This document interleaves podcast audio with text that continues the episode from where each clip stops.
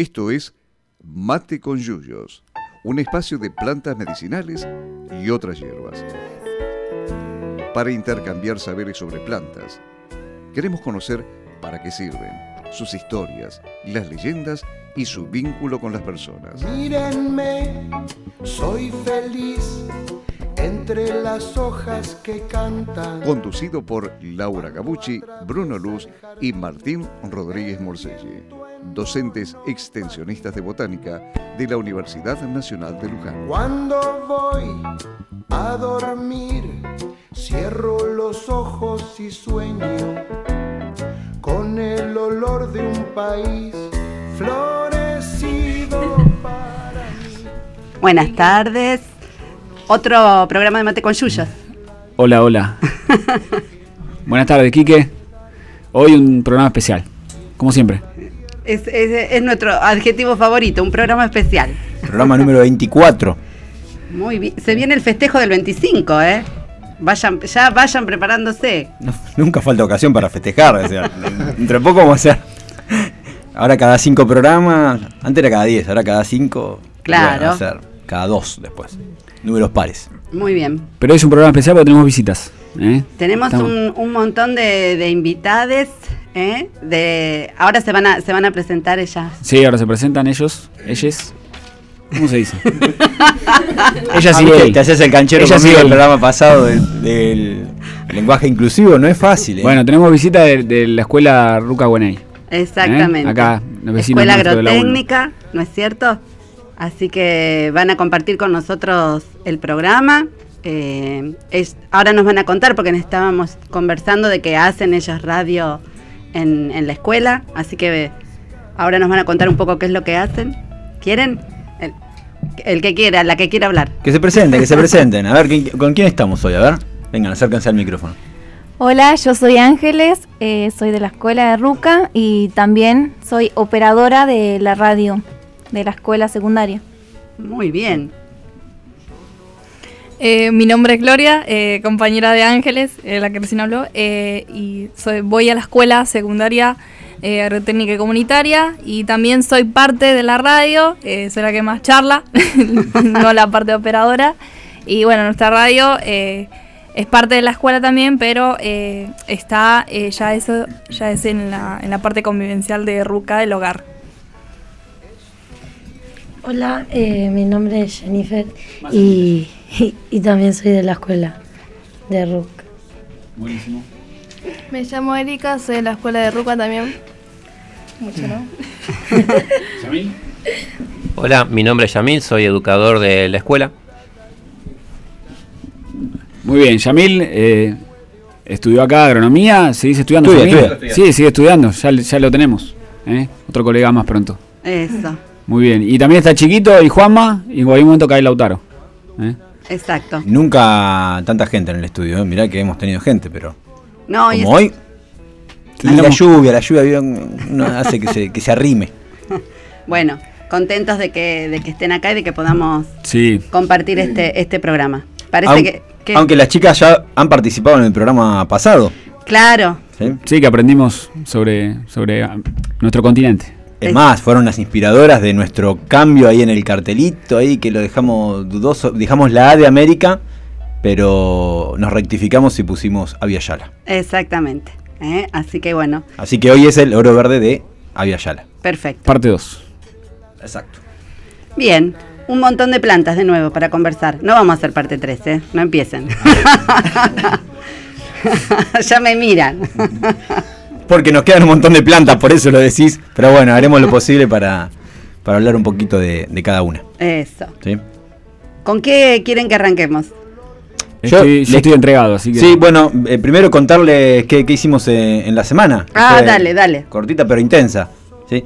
Ayer recibimos a- en el Jardín Botánico a, a estudiantes de, quin- de segundo año, perdón, de, del Centro Educativo Rural número 1 de Cortines. Ajá. ¿sí? Vinieron acá con un hermoso día de lloviznas, pero no importa, no le, no le tuvimos miedo y fuimos al Jardín Botánico. A, estuvimos primero en el vivero y fuimos al Jardín Botánico a plantar un ejemplar de timbó o oreja de negro O pacará. Pacará. o pacará. ¿sí? Eh, en el cantero de selva. Bien. Así que muy contentos todos. Tuvimos una, fotito ahí grupal con, con capuchas, con todo. Sí, sí, como mojándonos. estaba, Como- pero muy, que haciendo patria sería, ¿no? Haciendo el jardín botánico. Haciendo el jardín botánico. Haciendo nuestra querida universidad. Y hoy recibimos a los chicos de quinto año del Colegio San Patricio, en el vivero. Estuvimos ahí charlando sobre biodiversidad y conservación y plantas nativas y un poquito de todo. Bien. Así que una semana intensa de, de instituciones educativas. Bien. Y el viernes recibimos a- al primer grado de... ¿Le ibas a decir? No. No. Ah, al primer grado de la escuela 29 del Barrio San Bernardo. Nos van a Ah. visitar. Que hicimos, Así que, estuvimos haciendo la huerta, Claro. colaborando con, con plantitas. Qué lindo. así que una semana intensa. ¿Y mañana? Mañana es, es feriado en Luján, Claro. en parte, porque es la fundación de la villa. Y Acá en la UNI no hay actividad, pero nosotros como somos fanáticos nos vamos a Mercedes a hacer un taller de plantas medicinales. Eh, ahí en el SIC de Mercedes, ¿eh? donde no es feriado en Mercedes. Eh, ahí nos, nos invitó nuestro amigo Darío Ascani, eh, con la Exacto. residencia de medicina general. Vamos a estar en, en el SIC elaborando pomada de caléndula. eh, y algunas y vamos a hablar de, de varias plantas.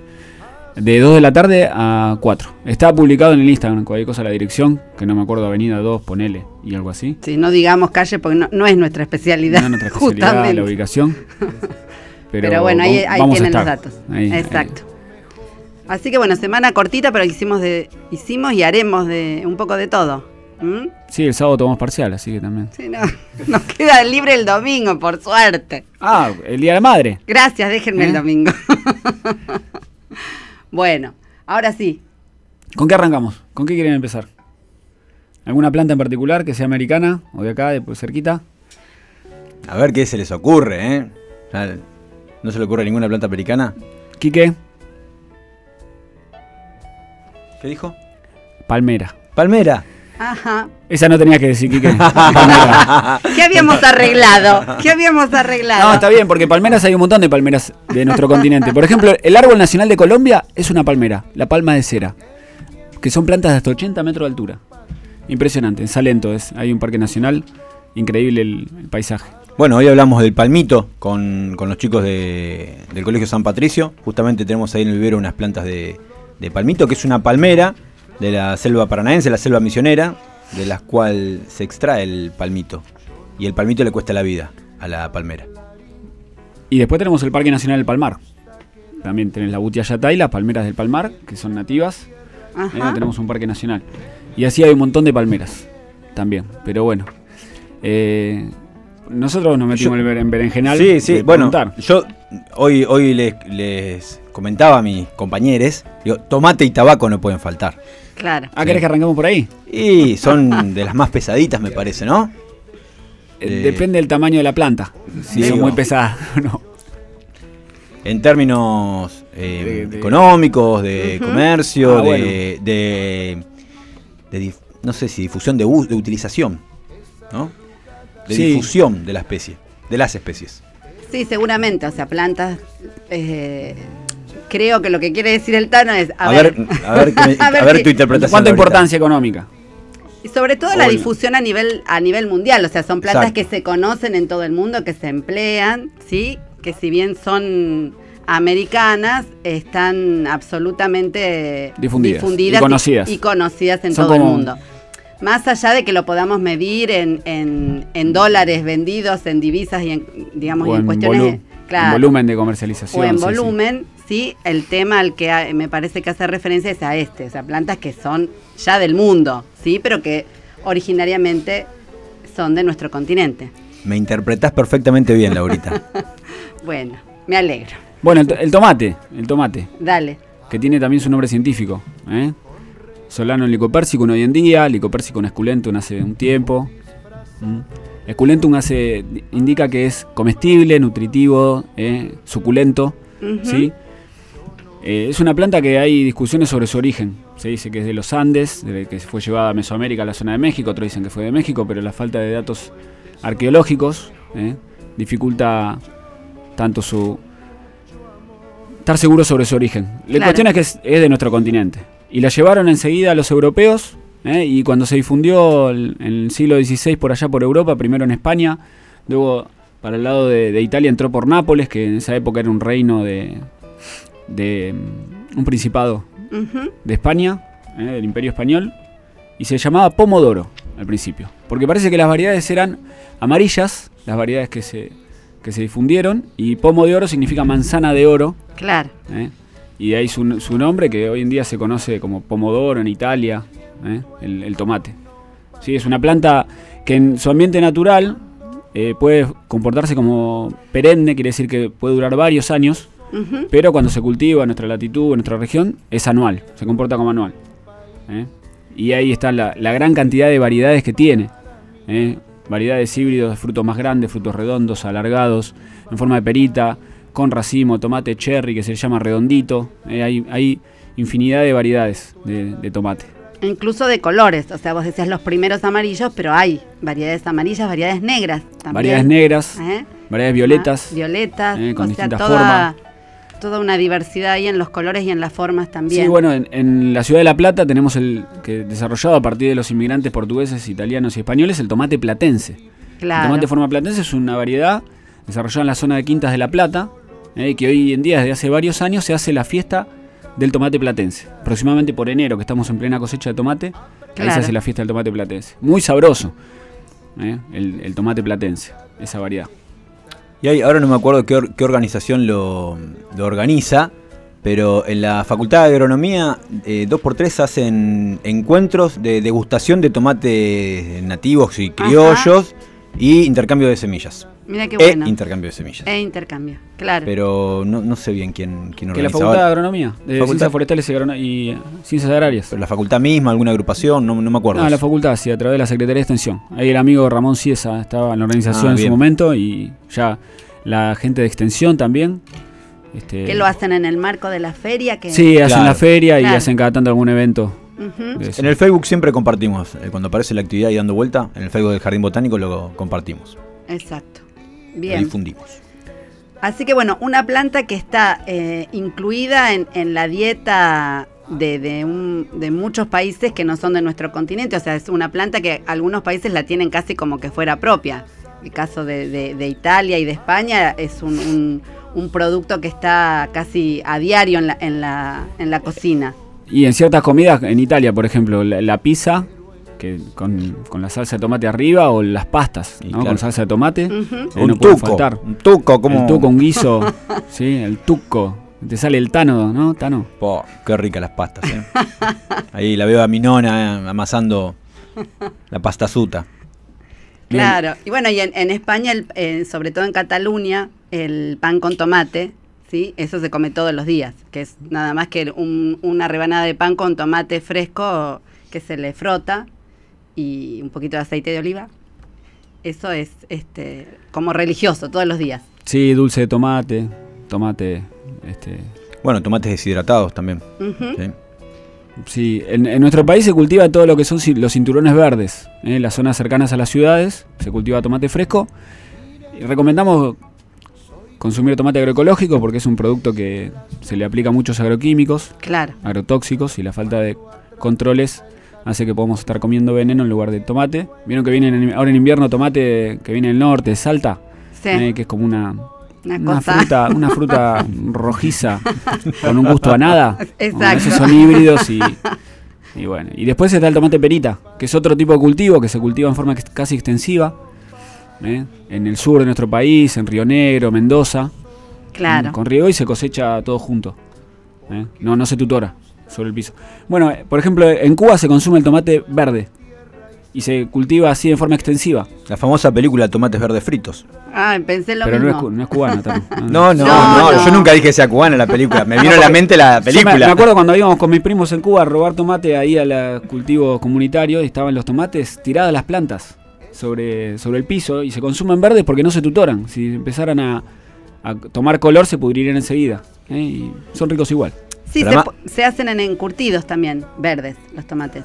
Volviendo al tomate perita, o sea, la, in- la industria del tomate en lata de- es una industria que mueve, que mueve mucho también, ¿no? O sea, eh, digo que se consume frecuentemente el tomate, el tomate en lata y es el tomate perita el que se usa para, para industrializar. Claro. También recomendamos consumir tomate perita entero y no el puré de tomate, porque el puré de tomate muchas veces estás consumiendo en realidad un jugo de zanahoria con un poco de tomate. Claro. ¿eh? La zanahoria de segunda se, se envía para la industria del, del puré de tomate. Y se ve, se ve mucho ahí la, la diferencia de calidad en los diferentes purés de tomate. Uno se da cuenta cuando está adulterado o no. O no es tomate, claro. Claro. Bueno, tomate, chau, tomate. Tomatelas. Tomate, las. ¿eh? Bien, y, y el otro que decía está en el tabaco. El tabaco. ¿Qué hacemos con el tabaco? Lo fumamos. bueno. Ni- Nicotiana tabacum, el nombre del tabaco. El nombre de Nicotiana es interesante porque eh, su nombre científico viene por el, el embajador francés en Portugal. en- Ah, bueno. Sí, Jean Nicot. El, el flaco empezó a difundir porque resulta que se curó unas úlceras de la piel con las hojas de, de tabaco. De tabaco, Y se empezó a difundir su uso medicinal. Y después lo que se hacía, se esnifaba el tabaco. ¿eh? Se, este, se esnifaba, se, se- ¿Cómo se dice? No sé, no sé, yo te estoy mirando porque. Hace una señal, se toca la nariz. Se aspiraba. ¿Qué, qué es Se aspiraba por la nariz, claro. ¿eh? Era una, eran los saques que se hacían, sí. En la época de- del imperio, con muchas plantas usaba y, y fue el primer uso. Después empezó a difundir su uso como eh, combustionándolo. Ajá. Miren que lo dije rápido y bien. Sí, no, una cosa Ah, terrible. impresionante. Pero bueno, es un cultivo americano. Hay varias especies dando vueltas por ahí Sí. por América. Es de nicotiana. Y el tabaco es este, está difundido por todo el mundo. Es uno del- un problema el tabaco, ¿no? Realmente para Sí, la salud de, Claro. de la población mundial con la cantidad de muertes que ocasiona, no solamente para los fumadores activos, sino que para el fumador pasivo. Y Por la diferente forma de consumirlo, ¿no? Fum- fumándolo en cigarrillo, en pipa, se masca. Hay algunos países que mascan el tabaco. Sí. Sí. Eh, y sí, realmente es un, es un problema, es una de las drogas legales, ¿no? De, de difusión masiva. claro. Que por suerte, o no sé si las ganas que tiene uno realmente es así, eh, cada vez hay menos gente fumando, ¿o no? O por lo menos es uno de los hábitos que cambió bastante en los últimos tiempos. Sí. Eh, antes, o sea, yo me acuerdo que fumara dentro de un, de un lugar cerrado era, era habitual. Bueno, Eh, ayudó yo- mucho, digamos, la legislación este, que empezó a restringir un poco la actividad de los fumadores, ¿no? Cada vez a, a menos sitios disponibles, preservando la salud del resto, que es lo que correspondía.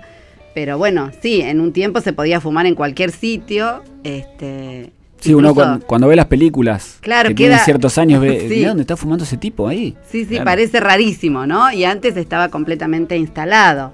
Pero bueno, a partir también de estudios que se, que se hicieron y que se vieron este, los, los daños que se causaban a los fumadores pasivos, bueno, se avanzó con la legislación que por suerte este, nos, nos cuida de eso.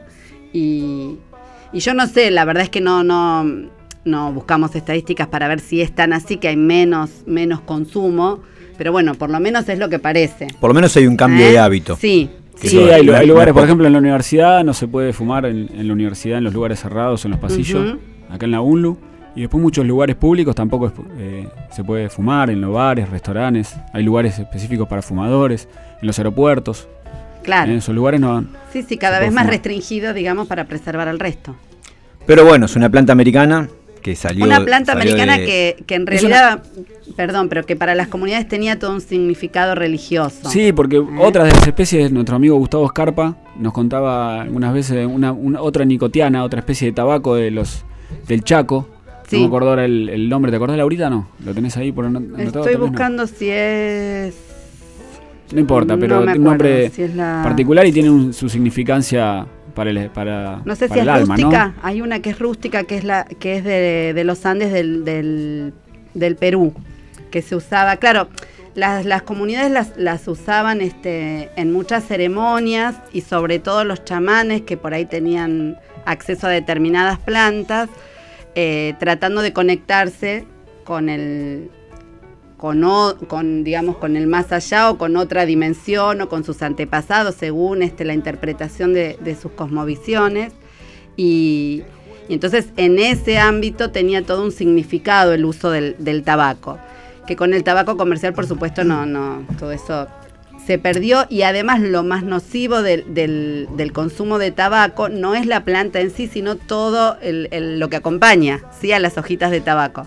O sea, un, eh, como en otros, en otros casos también, no es la planta la que es tan, tan este, nociva, si bien es nocivo el, el- el, digamos, el fumar por la combustión en sí, por la temperatura a la que a la que se pone la planta, pero el resto de los de los este, el papel y todo el proceso industrial que, que sufre la hoja de tabaco es lo que lo hace Ni, a- ni hablar todos los agroquímicos que se usan en el, en Claro, el cultivo, en el cultivo ¿sí? de que vienen de arrastre. De hecho, bueno, hay, hay, taba- hay tabacos orgánicos que se, que se venden y tabacos sin aditivos. Así que imagínate, Claro. ya lo venden sin aditivos como promoviendo que ese, trabajo, ese tabaco es un poco más saludable que el convencional. ¿sí? claro. En nuestro país se cultivan misiones, con muchos pequeños productores cultivando tabaco, y también en la zona de Jujuy y Salta. Ahí la industria tabacalera es muy importante. Pero se usa muchísimo agroquímico y hay mucha historia también vinculada a los problemas que trae para los productores el- la aplicación Funciona como una, como una industria eh, integrada, como el- los pollos. Vienen las industrias tabacaleras, te dan la Ah, semillita, te dan los agroquímicos, te dicen cómo tenés que producir y después te compran el producto. ¿eh? Mientras el productor está muy endeudado, le compran el producto a precios Que ellos quieren. viles, viles en general. Claro, ¿eh? es uno de los cultivos asociados a, a- a situaciones de, de- de explotación, De explotación. de, de injusticia en, en el- en la paga de, de la producción. Bueno, pro- problemas sociales, azúcar, como como- tanto es que una, ha sufrido América. Es una planta anual. ¿eh? Sí. Es anual, es muy bonita la planta. Tiene una hoja grande, pilosa, muy peludita, un verde grisáceo y después unas flores rosa en la parte apical, que se, se elonga la planta hasta dos metros de altura y bastante bonita. Se utiliza en agricultura orgánica para controlar plagas, Claro. en los purines de tabaco. Exacto. Y en, en nuestra zona anda bien, a pesar de que se cultiva en forma comercial en, en el norte de nuestro país, en, en- acá en Luján anda bien. ¿Eh? Florece y fructifica adecuadamente. ¿Y, y en qué parte de América puntualmente surge el tabaco? ¿De dónde es originario? Y hay un, eh, por lo menos en, en el libro de Tani decía en, en, la- en los Andes, en Los la Andes zona peruanos, de Perú. Sí, sí, sí, Bien. sí. Paso, yo paso con esa respuesta. Ah, ah. No, no. El, el libro que usamos, que usamos siempre, que lo volvemos a nombrar, Botánica Económica, las plantas interpretadas según tiempo, espacio y cultura, de, de Tani Poquetino, al que recurrimos casi todos los programas, y bueno, ella, ella dice que es ahí, en los Andes peruanos. Muy bien. Saludo grande, Tania. Sí, un beso. Bueno, ¿escuchamos un temita musical? Dale. Por supuesto. ¿Qué ¿Te vamos parece? a escuchar, Tano, hoy? Hoy, hoy es un programa rockero. Ah, bien, me ¿sí? encanta. Eh, Arbolito, arranquemos con Arbolito. ¿Sí? Iba- ¿Arrancamos con Arbolito? iba- No, me cambiaste la bocha. No, no, entonces no, no. Arbolito lo dejamos para No, vamos, después. a, vamos a empezar con Divididos. Dale, vamos. ¿sí? De su disco La Era de la Boludez del año 1993, Huelga de Amores.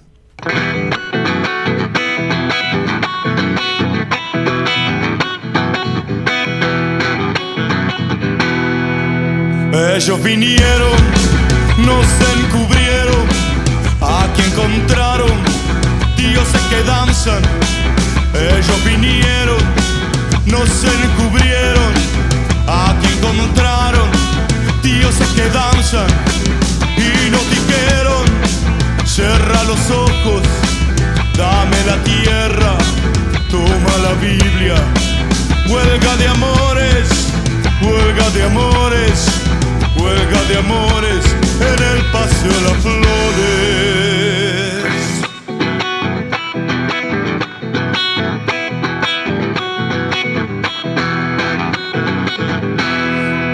Patriotas importados, nativos sin orejas, patriotas importados, nativos sin orejas, la muerte grita tierra y el canto chacarera, la muerte grita tierra y el canto chacarera.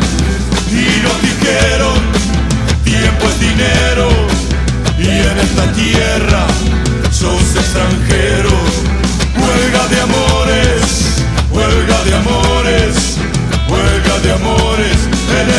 las flores. La historia escrita por vencedores no pudo hacer callar a los tambores. La historia escrita por vencedores no pudo hacer callar a los tambores.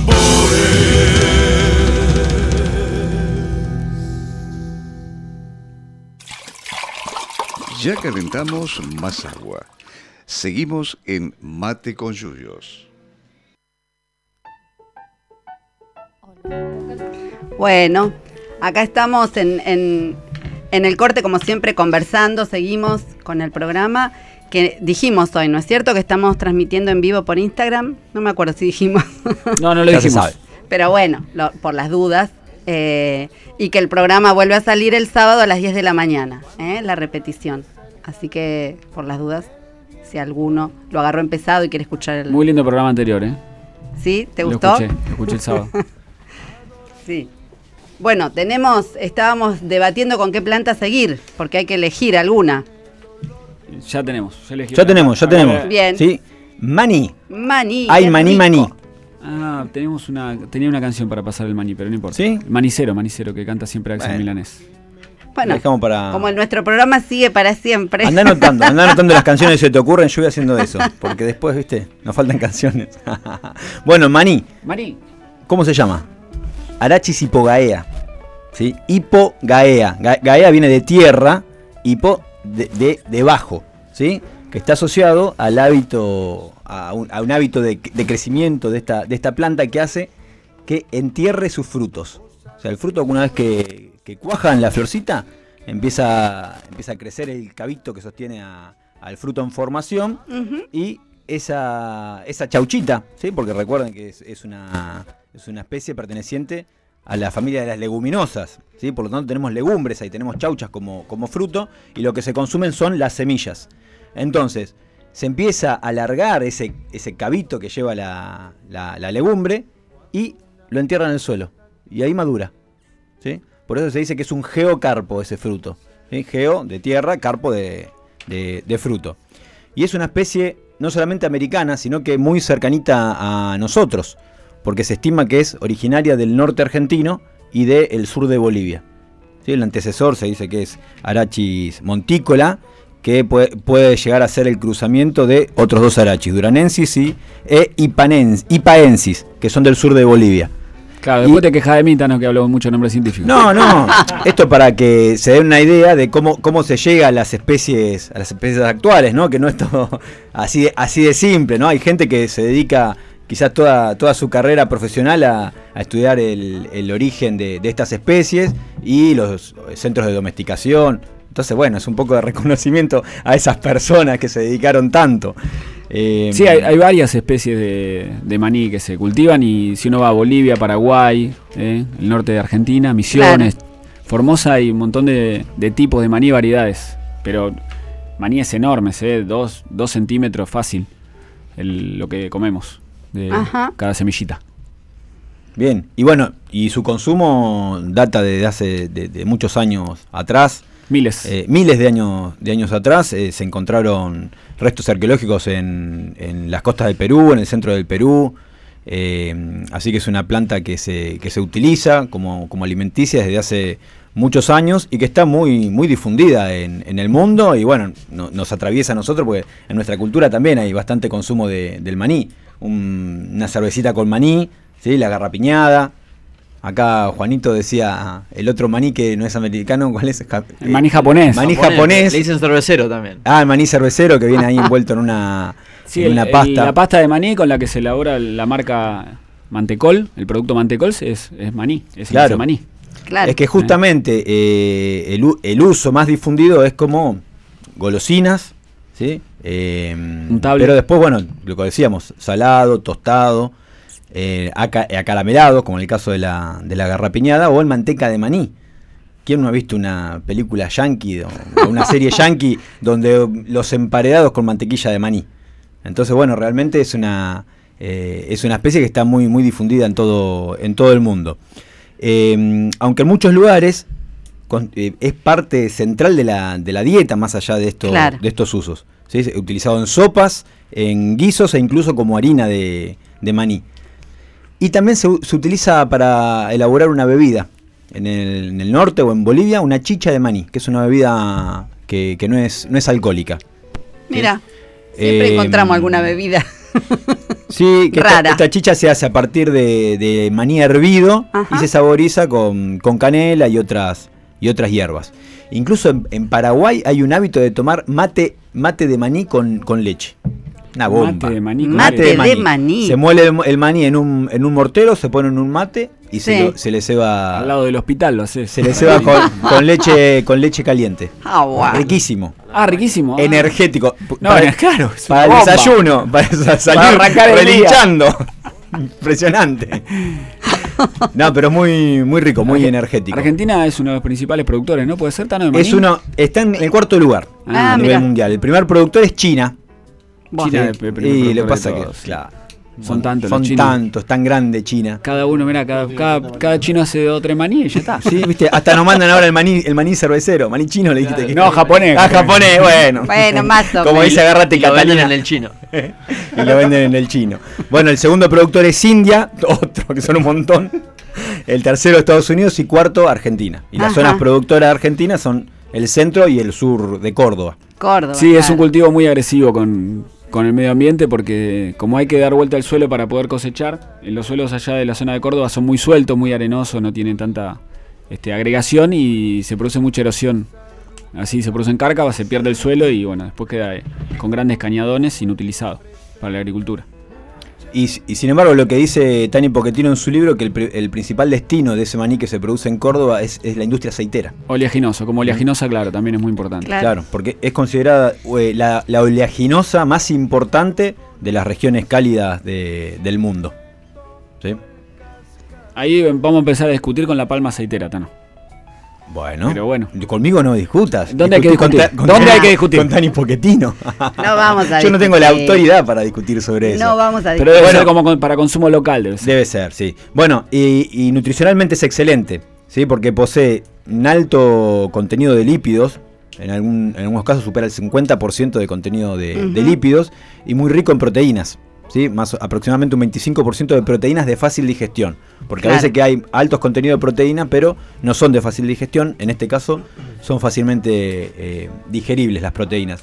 Pero es uno de los, de los alimentos más vegetales más alergénicos que, que, que aparecen. ¿sí? Por eso lo- lo- en la etiqueta de los productos alimenticios tiene que estar destacado que tienen aquellos alimentos que poseen, eh, que poseen, maní, en los rótulos, que poseen o que pueden tener trazas, porque a veces en las plantas, cuando se elaboran distintos productos, puede quedar. restos, claro.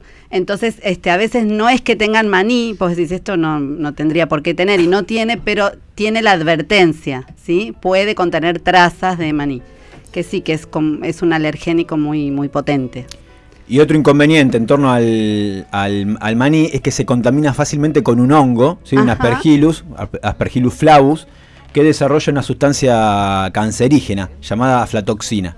Entonces cuando el maní no se conserva en, la- en las condiciones adecuadas, aparece esta, esta toxina. Así que bueno, es importante eh, comprar maní de, De buena calidad, y claro. guardarlo en condiciones adecuadas. Sí. Muy bien. Estoy pensando cuándo nos vamos a tomar la cervecita con maní. Bueno, ahora arreglamos. Ahora arreglamos. Vamos a ir con Fuera- el fuera del aire, Fuera, fuera del del aire. Ostenté, ¿sí? ostenté. Terminamos con el programa y Bueno, arreglamos algo más del maní. No, no, bueno, tenemos- es- ya está. ya está. Qué rico el mantecol, a mí me gusta. Sí, a mí también. A mí Hay que también, decir, ah, también. si nos gustan los tres. Bueno, bien. Sí, pero hay fanáticos y hay gente que no lo quiere ni ver al. No, porque es un sabor bien Particular. particular, ¿no? Bien. Está Bueno. caro, dice Juanito. que no, está caro. Bien. ¿Con qué seguimos? Seguimos con la mandioca, acá pedido de las chicas. O yuca. O yuca. ¿eh? Muy bien. La mandioca también tiene su nombre científico. Manijot o maniot esculenta, ¿eh? el nombre científico. Maniot es originaria de la zona de Brasil, la mandioca. Y maniot es el nombre indígena ¿eh? que se le da en Brasil. Y esculenta, decíamos recién con respecto al tomate, significa comestible, ¿eh? nutritivo, suculento. Así que se alusiona a esas raíces que se comen. Se comen las raíces tuberosas, ¿eh? reservantes, que pueden medir hasta un metro de largo. ¿eh? Las, las raíces. Es una planta anual y crece muy bien en toda, toda zona tropical y subtropical. ¿eh? Ya difundida en todo el mundo. Eso sí, es uno de los principales alimentos eh, de los países de África, Asia y América Latina. Por el volumen que se produce y que se consume. Se puede consumir fresca. No, mentira, no se consume fresca. Ah, yo lo miraba como diciendo, Hay que cocinarla. ¿eh? claro, Hay que cocinarla. hay que cocinarla. Contá vos, Tano, ¿por qué? no, porque estudié. es- es- es- es- eh, suele ser tóxica muchas veces cuando, cuando es fresca. Es una planta de la familia de las euforbiáceas, que son plantas Sí. que tienen látex. La mandioca también tiene látex, esa leche que tiene como el caucho. ¿eh? Y se, es necesario curarla o cocinarla para evitar la toxicidad. ¿eh? Es blanca, la- las variedades son blancas, por dentro de esa raíz, por fuera son marrones, un marrón oscuro. Hay que Sí. pelarlas. Y generalmente eh, hay un montón de maneras de cocinarlas. Se consume mucho la harina de mandioca. ¿eh? En- Sí. En Brasil se consume como tapioca. Ujú. ¿sí? Después se elaboran eh, comidas. en- es famoso el chipá. Conocemos nosotros de Paraguay, de Misiones, Corrientes, toda esa zona formosa. Y después está la mandioca frita o mandioca hervida. Lo ideal es primero pegar un hervor y después, una después fritanguita. freírla. Y es Sí. deliciosa. Es una, en casa tenemos entre los top 10 de las comidas, la mandioca frita. Sí, sí, hay, hay lugares, bueno, del norte de nuestro país, en Paraguay, en, en Brasil, donde no falta la mandioca en la mesa. Así Acompaña como, todas las comidas. como a ¿no quien no, no le puede faltar el pan en la mesa a la hora de, de almorzar o de cenar, bueno, eh, hay en Bueno. hogares que está la, la mandioca hervida ahí en Y en América la Latina mesa. también, en algunos países, eh, por ejemplo en Cuba, siempre en, el- en la mesa está el arroz, el plátano y la mandioca. Y la mandioca. Siempre hervida, ¿eh? porque no hay aceite para fritar. Pero ya va a llegar el momento que va a haber aceite en Cuba para hacer Sí, claro. fritanga. Eh, y allá en Centroamérica, recién el Tano decía yuca, ¿eh? es un, un nombre que se le da por allá, se conoce como yuca. ¿eh? Tenemos un texto que, que nos va a leer Juanito de, de Galeano, ¿eh? de, de Memoria del Fuego, de los nacimientos. Bueno, ningún hombre la había tocado, pero un niño creció en el vientre de la hija del jefe. Lo llamaron Maní. Pocos días después de nacer, ya corría y conversaba. Desde los más remotos rincones de la selva venían a conocer al prodigioso Maní. No, suf- no sufrió ninguna enfermedad, pero al cumplir un año dijo, me voy a morir, y murió. Pasó un tiempito y una planta jamás, jamás vista brotó en la sepultura de Maní, que la madre regaba cada mañana. La planta creció, floreció, dio frutos. Los pájaros que la picoteaban andaban luego a los tumbos por el aire, aleteando en espirales locas y cantando como nunca. Un día la tierra se abrió desde Maní- donde Maní yacía, el jefe hundió la mano y arrancó una raíz grande y carnosa. La rayó con una piedra, hizo una pasta, la exprimió y al amor del fuego coció pan para todos. Nombraron Maní Oca a esa raíz, casa de Maní. Y mandioca es el nombre que tiene la yuca en la cuenca amazónica y otros lugares. Qué lindo, de la casa de Mani. ¿eh? Hermoso. Qué grande Galeano, nos faltaba hoy si no.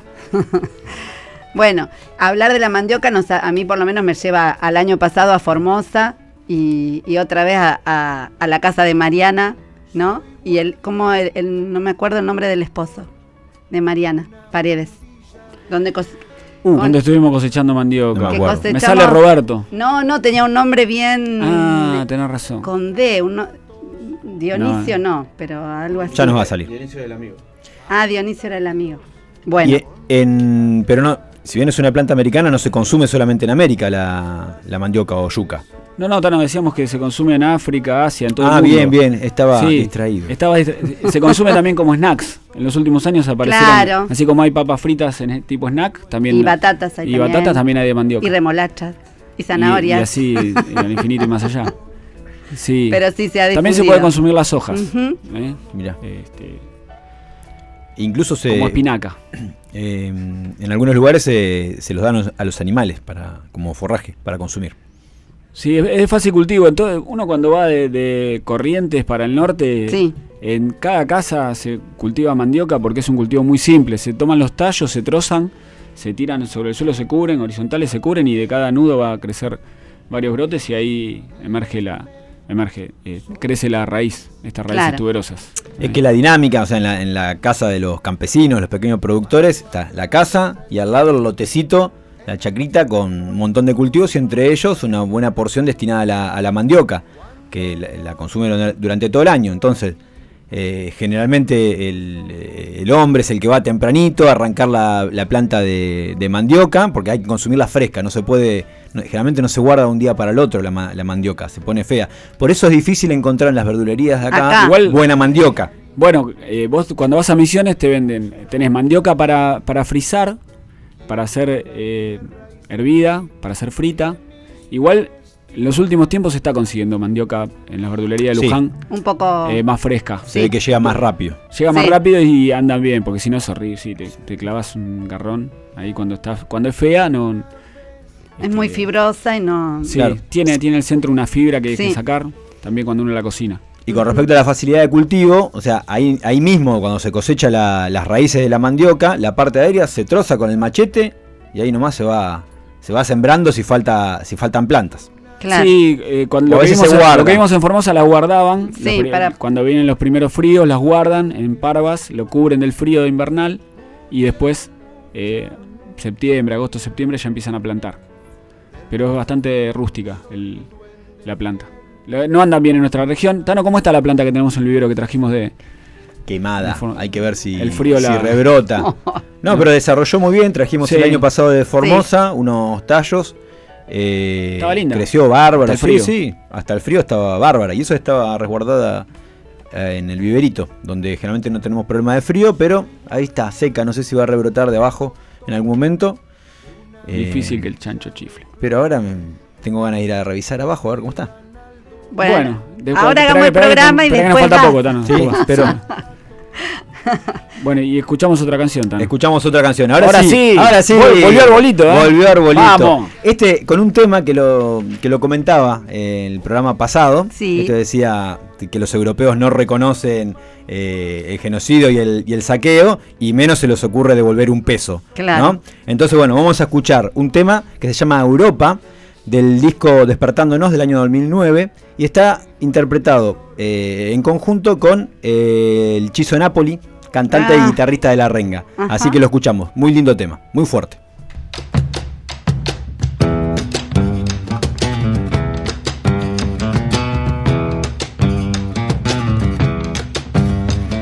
¿Quién dijo que la cultura no tiene olor? ¿Quién dijo que tu progreso no está podrido? Bajo tus uñas la sangre, la historia gritando,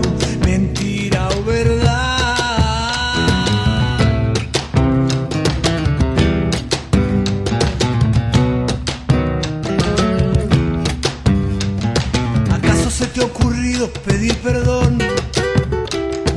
Menos se te ocurrió devolver un peso. Guarda que el indio despierta y las deudas son deudas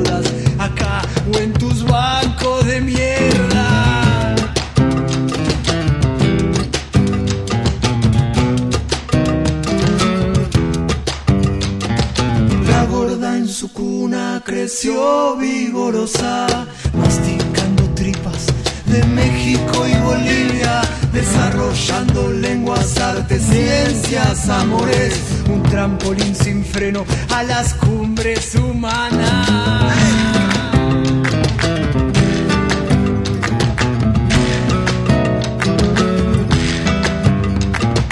pintan tus pintores, suena tu música fina, siguen creciendo sanitos tus niños, tus niñas, Europa y tu simiente de choreo y de muerte, la belleza de los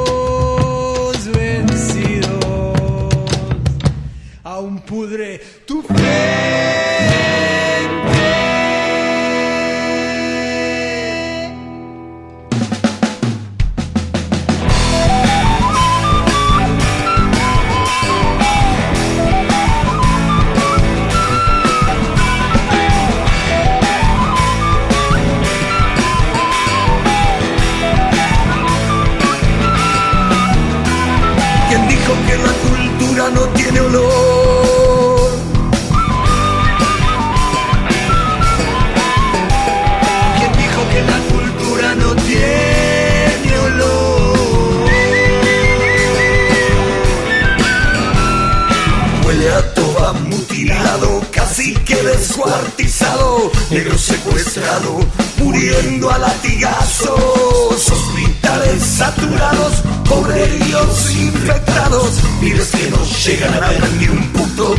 Y pintan tus pintores, suena tu música final. Siguen creciendo sanitos, tus niños, tus niñas. Europa y tu simiente de choreo y de muerte, la belleza de los vencidos.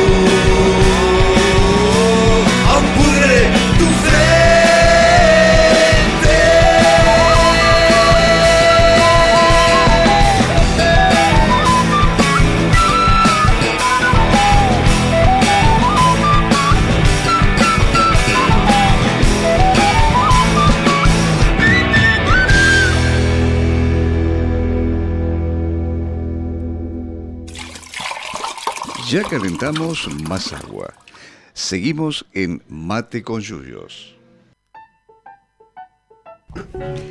Bueno, después de un breve debate, tenemos una planta que a mí me encanta para hablar, ¿no? Me encanta comerla en realidad más que hablar, pero vamos a hablar de la palta, La palta, muy bien. ¿no es cierto? Sí, vamos a hablar de la palta. La palta el agu- o aguacate Sí, aguacate, abocado, o abocado. abocat. Bueno, Per se americana. Sí, bueno, ya el epíteto específico, ¿sí? Eh, nos dice dónde es, ¿no? ¿Sabe por qué se llama Persea? Porque había una confusión. Se, plantea, se pensaba que era de Persia. De Persia, claro. ¿eh? mira, En realidad es... Entonces que- quedaron bien con. Le quedaron bien con pusieron- todo. le pusieron un poco y un poco y ahí está. A-. Además te gusta Laurita porque es de la familia de las lauráceas. Por supuesto. Justamente. Sí, la Es familia. mi familia. La familia del laurel, ¿sí? la familia. eh, ¿De qué iba más De la canela. De la canela, me encanta. ¿sí? De los alcanfor- eso iba a decir, del alcanforero. Eh, bueno, y tiene su origen en Centroamérica, en, en México y en Centroamérica, porque México ya está ahí tocando el hemisferio norte. ¿sí? Eh, bueno, es una, es una especie muy difundida a nivel mundial, se cultiva y se consume en diferentes lugares del mundo, sobre todo el cultivo, como es una planta sensible al, al frío, eh, se ubica en las regiones cálidas o templado cálidas de- del mundo. Y es una, es una planta bien social, ¿no? Porque ¿quién no conoce algún, algún pariente, algún vecino, algún conocido que tenga una palta en la casa y Sí. como tiene superproducción de paltas, la- las comparte, ¿sí? Así que Yo una- le, le voy a mandar un beso a Diana, que es mi amiga que tiene la planta de paltas que me comparte. Convídala ahorita. cuando, cuando me comparta, yo le traigo. mando un beso a Anita Liciero también, que tiene, ¿Tiene? Su, tiene su palta. Ah, en- muy en bien. Yo le mando un saludo a mi mamá que está escuchando. ¿Tiene palta? Es- acá era cuando los que tenían palta iban en esta parte. Claro. No entienden la consigna, Martín. Qué Yo le mando un saludo a Juan Pablo de Uribe Larrea, que nos Sí, del sigue- vivero, que el nos fiel- sigue. Del vivero, sí, es un, Ah, un fiel dale. oyente de nuestro programa. Y lo fui a conocer y a visitar el, el vivero y productor agroecológico, está ahí con un emprendimiento de, de- de huerta agroecológica. Así que. Tenemos que ir a Oliver Larrea un día. No, eh, ah, ahora, ahora Sí, dale, comento. también. Nos eh, invitó Yo anoto con las ¿eh? canciones y vos anotás los lugares donde tenemos que ir. Nos invitó. Juan Pablo, así que estamos invitados a ir al vivero. Vamos. ¿sí? Dijo que hay parrilla. Ah, Listo. bien, ese dato es importante. Muy bien. Así que bueno, un abrazo a Juan Pablo. Eh, bueno, ¿seguimos con, con la palta? Sí, la palta, Sí, la palta. la palta, la palta, la habíamos quedado. Bueno, el frutito es una es una valla, ¿sí? Es un Valla. Valla, valla, ¿qué fruto? ¿Qué quiere ¿Sí? decir eso? Y una valla, por ejemplo, son frutos que tienen una contextura blanda, toda ella, salvo la semilla en el caso de la palta, que tiene una única semilla en el centro, de un tamaño considerable, ¿sí? Y la, la pulpa, por ejemplo, una valla es un tomate, que es un fruto todo, todo Carnoso. blando, todo carnoso, ¿No blando. es cierto? Es. ¿sí? Bueno, eh, y la palta, la pulpa puede ser desde amarillo, porque hay muchísima, muchísimas variedades, muchísimos cultivares de, de palta. La gran mayoría de ellos desarrollados en, en México, Claro. en su país de origen, algunos desar- desarrollados en el, en el sur de, de Estados Unidos. Eh, de hecho, el cultivo más difundido a nivel mundial, el más cultivado, que es la variedad Hass, ¿sí? Eh, fue desarrollado en, en California. Eh, pero bueno, la pulpa puede ir desde amarillo hasta, hasta verdoso, e incluso la cáscara también puede ir desde, desde amarillo hasta un, un oscuro casi, casi negro. El año Sí. pasado o el anterior que nos visitó una, una persona de México, acá la UNLU, que laburaba con pequeños productores y contaba el problema que tienen actualmente en, en México con el monocultivo de palta y la pérdida de la diversidad de las variedades de palta. Decía que había más de 200 variedades que se cultivaban a nivel local y con el monocultivo como, con variedades como la Hass se perdía, sobre todo se perdía selva por el deforestación para Claro. el cultivo Claro. el uso del agua, que requería mucho riego, y contaba que había variedades que tenían el fruto hasta 2 kilos que pesaban un- un cada fruto. Sí, sí, hay mu- muchísima diversidad. Incluso se la considera una especie semidomesticada, porque se encuentran, eh, se encuentran En estado variedades natural. silvestres en Claro. estado natural que habitualmente no, no pasa con especies que son utilizadas durante tanto tiempo, que llevan Claro. tanto tiempo cultivándose. Ya no Por se ejemplo, el, ma- el maní, mencionaba Tani, que no, no se encuentra en estado silvestre. Claro. ¿sí? Pero en el caso Claro, de la palta... el tomate tampoco. Claro, en el caso de la palta sí se encuentran eh, variedades silvestres. Y eso es importante, ¿no? Porque ahí hay todo un, un- un banco genético. Una reserva. Una reserva genética interesante. Claro. Eh, bueno, y, Me- y México, o sea, eh, es, es un productor muy importante de, de palta, productor, exportador.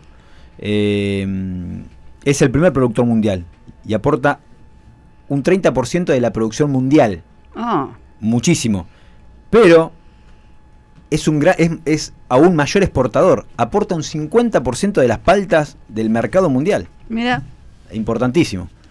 Eh, y es un cultivo americano, es un cultivo americano la palta, pero que está radicado también en América. No hay tanta tanta dispersión, si bien eh, su difusión eh, em- comienza con la llegada de los españoles y de los portugueses, que son los que lo llevan a, a otros continentes.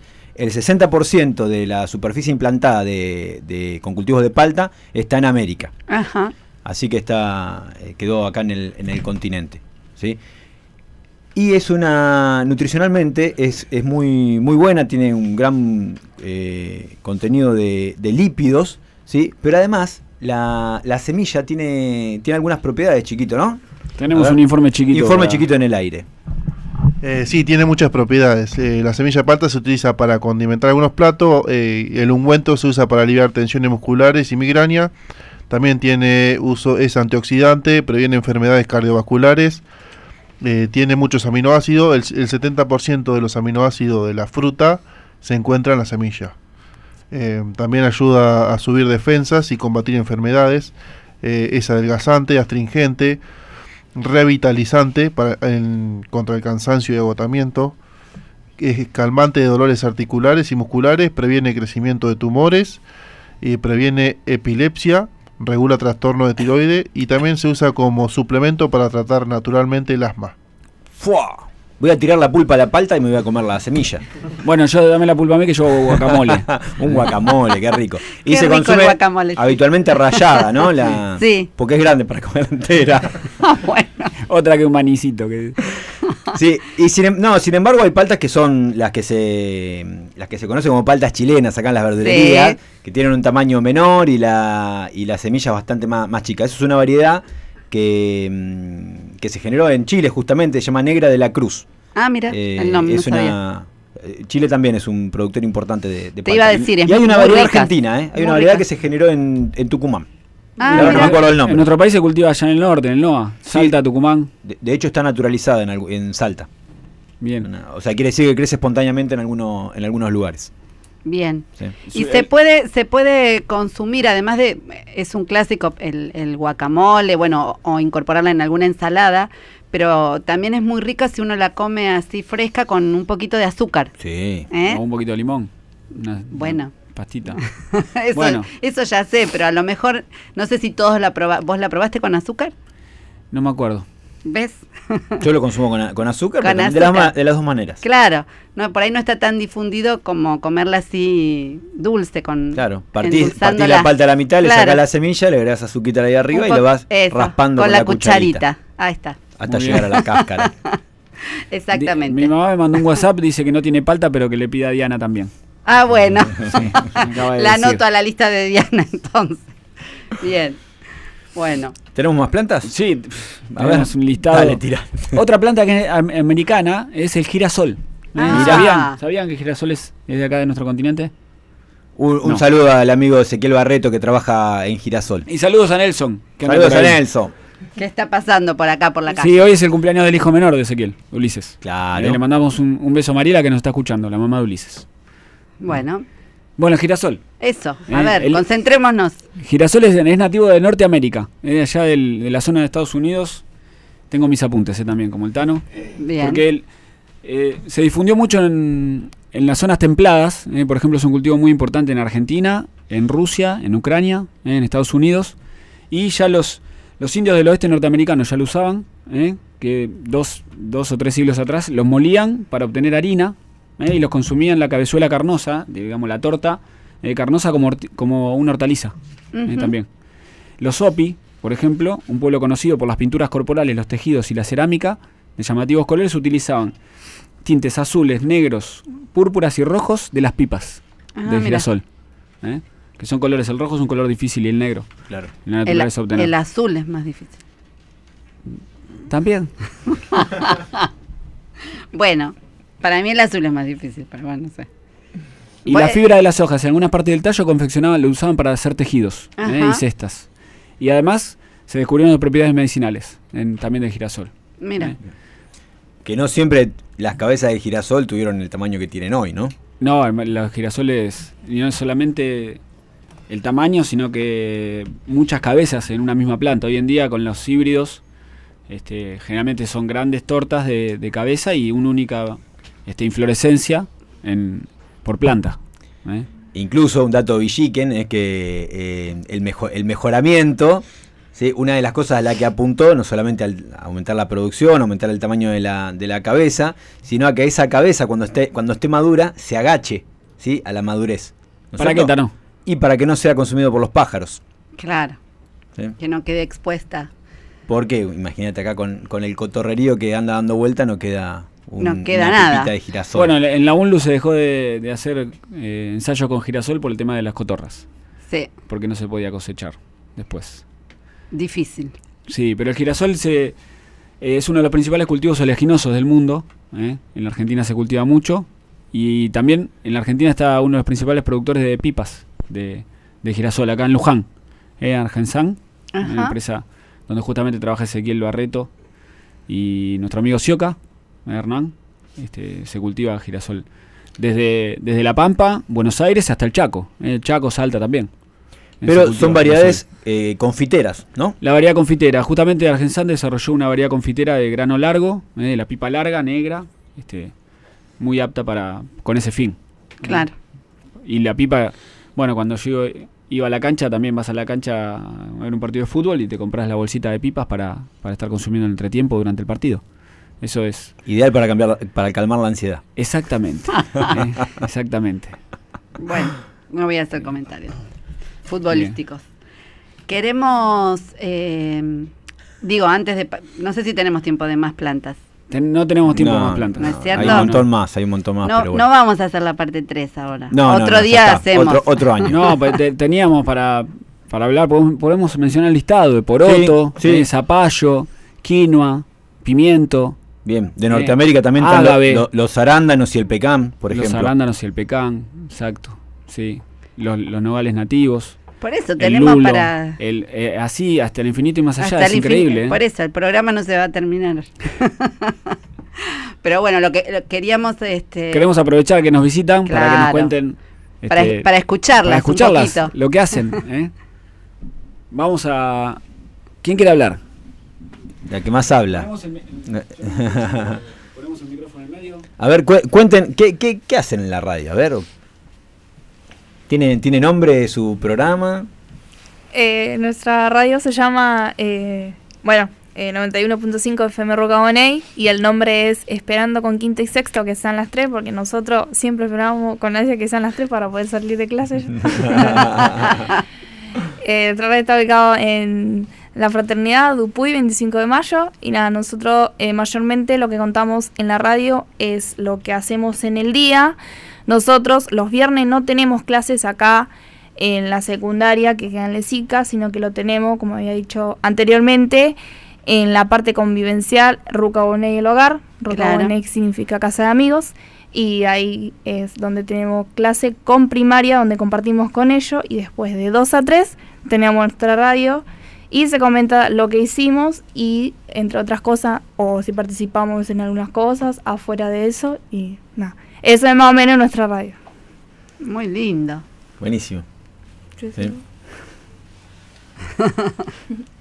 Bueno, le- les agradecemos muchísimo a, a las chicas y, y a Yamil que, que hayan querido venir a compartir este espacio con, con nosotros. Y por haber mandado el audio eh, para el programa pasado, la verdad es importante para nosotros como, como extensionistas, ¿no? De, de- de trabajar mancomunadamente con, con, con la sociedad, ¿no? Con el resto de la comunidad. Sí, entonces la radio de los chicos es FM 91.5. ¿Eh? ¿Se, Sí. escu- se escucha acá, llega bien a, a Luján? Buenísimo. Bien, sí, ahí la Y el- anotamos. ¿Y el horario del programa era? Los viernes de 14 a 15. Buenísimo. Vamos a, vamos a escuchar. La semana que viene prometió Mara venir. Así que no sé si viene con algún... Seguramente. Ahí le vamos a preguntar así nos porque hoy no, este, no tuvimos mucho tiempo, pero mm, para que nos cuente un poco cómo es la escuela, cómo es esto de tener una escuela comunitaria, ¿sí? Que, que nos va a gustar saberlo. ¿eh? Algo sabemos, pero bueno, para que nos, nos cuente un poquito más cómo, cómo funciona la escuela. Se nos acaba el programa, chicos. Oh. Quiero, quiero que sepan. eh, Bien. son las 3 de la tarde. Tenemos eh, chivos para pasar de actividades venideras y anuncio de qué vamos a hablar el próximo programa. Ah, Sí. los 25 años, no, 25 programas. Recordemos, mañana estamos en Mercedes, eh, a la, de 2 a 4 de la tarde, haciendo un taller de plantas medicinales, pomada de caléndula. En el eh, SIC. En el SIC de Mercedes. Eh, abierto a la comunidad, no, hay que, no hace falta inscribirse previamente, es- gratis. Los esperamos a todos ahí, firmes, Eso. vamos a pasar un buen rato. Sí. Bien. eh. Y está la agrojornada que, Exacto. que Juan va a pasar también el chivo. Sí, los invitamos a todos y a todas el viernes acá en la UNLU, en el salón de auditorio, de 1 de las 13 hasta las 18 horas, la jornada, la primera jornada de extensión, docencia e investigación relacionada a la carrera de ingeniería agronómica, que es la primera de todas, así que bueno, vamos a estar haciendo un poco de historia, haciendo la primera agrojornada, están todos invitados a descubrir lo que va a ser. Ya está el cronograma en Estudiantes de Movimiento en Instagram, pueden verlo ahí, y, e inscribirse también en un link que está también. Buenísimo, qué importante. Bien, ahí estaremos Sí, también. Vamos a estar para, Nosotros contando lo que hacemos. para variar. En el en auditorio Dardo Dorronsoro. Exacto. Y el próximo viernes 25, ¿sí? el que viene no, el otro, 25 de octubre, Sí. está la Expo UNLU. Exactamente. Sede, eh, sede central, ¿no? Porque ya la, la Expo UNLU se hace en los centros regionales, ya Sí. se hizo en varios centros regionales, ahora toca en la sede Acá, central. acá en, acá en Luján, en la UNLU. ¿Y de qué trata? Y se exponen las carreras, hay stands de distintas carreras para que vienen, nos visitan colegios secundarios de, de- de la región, eh, no solamente de Luján. Se llena de chicos, eh, la verdad que es una jornada re linda para, para compartir, donde estamos con- mostrando lo que hacemos y contando lo que hacemos y los chicos, chiques se pueden quitar todas las dudas o muchas dudas que tengan, se, se hacen charlas específicas de vocación.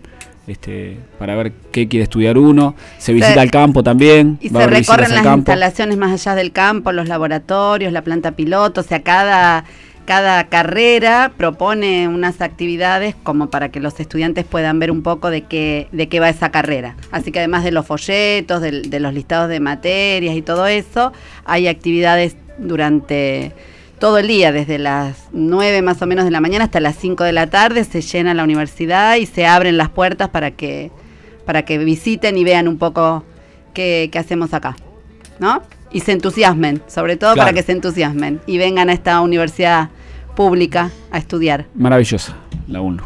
Sí, ¿qué, qué vamos a decir? Eh. Bueno, próximo programa vamos a hablar de... Y mira, aquí que hoy cuando, cuando vino de la mañana me preguntó, ¿qué, qué tomamos? Me dijo. Así Hoy que mate no tomamos. lo podemos defraudar. Bueno, vamos a, vamos a hablar de la vid, ¿eh? Vamos a ¿Eh? hablar de la vida. Exacto. que es una especie vegetal, ¿sí? medicinal, espirituosa y muy rica. Eso. Vamos a ver qué traemos. Hay que decirle a Mara a ver si viene, qué trae. Algo vamos venga a preparada. traer, algo vamos a traer porque son los 25 programas, así que bueno. ¿La bodas de? ¿Bodas de? ¿Cuántos son? De plata. De plata. Las bodas Sí. de plata cumplimos. No, Bueno. no, yo lo- Un saludo muy grande para todos los que nos pudieron escuchar, los que nos comparten, Sí. y para las mamás el domingo. Exacto. Y eh, recordar Ah, que eso. este programa se repite el sábado a las 10 horas. ¿sí? Exactamente. Por la 88.9. Gracias, Quique, gracias, chiques, gracias, por venir. Eh, Yamil. Yamil y las chicas, gracias. Bueno, nos vemos. Nos vemos. La semana próxima. Chau. Chau.